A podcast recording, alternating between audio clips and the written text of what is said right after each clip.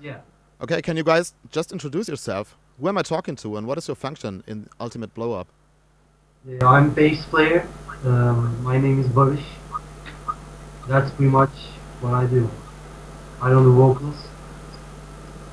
I'm the uh, guitar player, Can. Um, my name is Ugur. Uh, I'm for Ultimate Blowup. Um, that's all. All right. When did you guys form your band, or did you did you guys play in other bands before, before you formed Ultimate Blowup? 2009, I think. Um, we played in two or three different bands before that. It was actually uh, Yeah. early 2009, 2009, yeah. nine. I think so. We had a previous guitar player named Onur. He just played on the first seven inch, self-titled seven inch. Yeah, and Uh, he's with Sakatat if you, if anybody knows that band from, also from Turkey, Sakatat. they're also cool. Yeah. Okay. How We did played Yep. with um, some local bands like True to Defend and Circus Made Flesh. Um, Can played with um, Bleed Myself Tonight. yeah, And I remember. yeah, there are many bands actually, but most of them were not really serious. And since 2009, um, Ultimate Blowup has been pretty consistent as far as uh, rehearsals, I think. Very co- consistent. So okay? after uh, the tour, we kind of slowed down, but we're still very much. Okay. Okay. How did you guys get in contact with punk hardcore and all that DIY stuff? Um, actually, it's been a long while. Uh, actually, I discovered hardcore punk with Barış uh, by playing so much music and lis- listening to so much stuff. The first time uh, for uh, I seen hardcore show was a like a long a long time ago actually, but uh, we formed the band called Truth Be Defend. Uh, with uh, in early 2006, I guess. Uh, we did a demo and CD EP also. And then other bands went on and uh, Can joined us. And most of our bands, Tamam, became- sonra. two guitars. Did you uh, start listening to heavy metal with Slayer?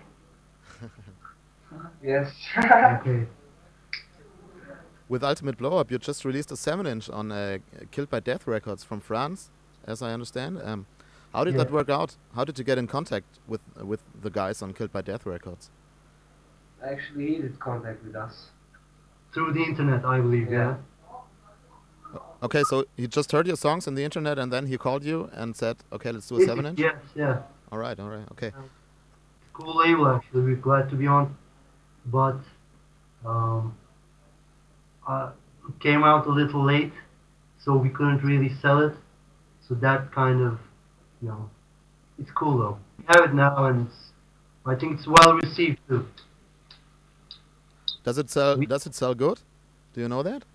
I've heard maybe 30, 40 feedbacks myself from different people, I think. Okay. I don't know if it's sold that well, but people, some, like, a lot of people know about it, which makes me happy.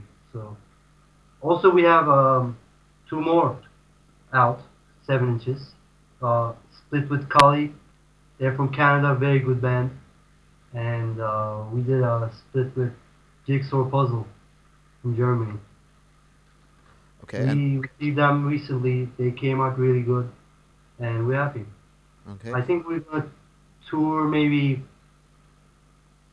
at the end of the summer. I don't know. That's my next question. Why did you have to cancel your latest European tour? What's the story behind it? We had to um, apply for a job, and uh, it was a good, good deal for him.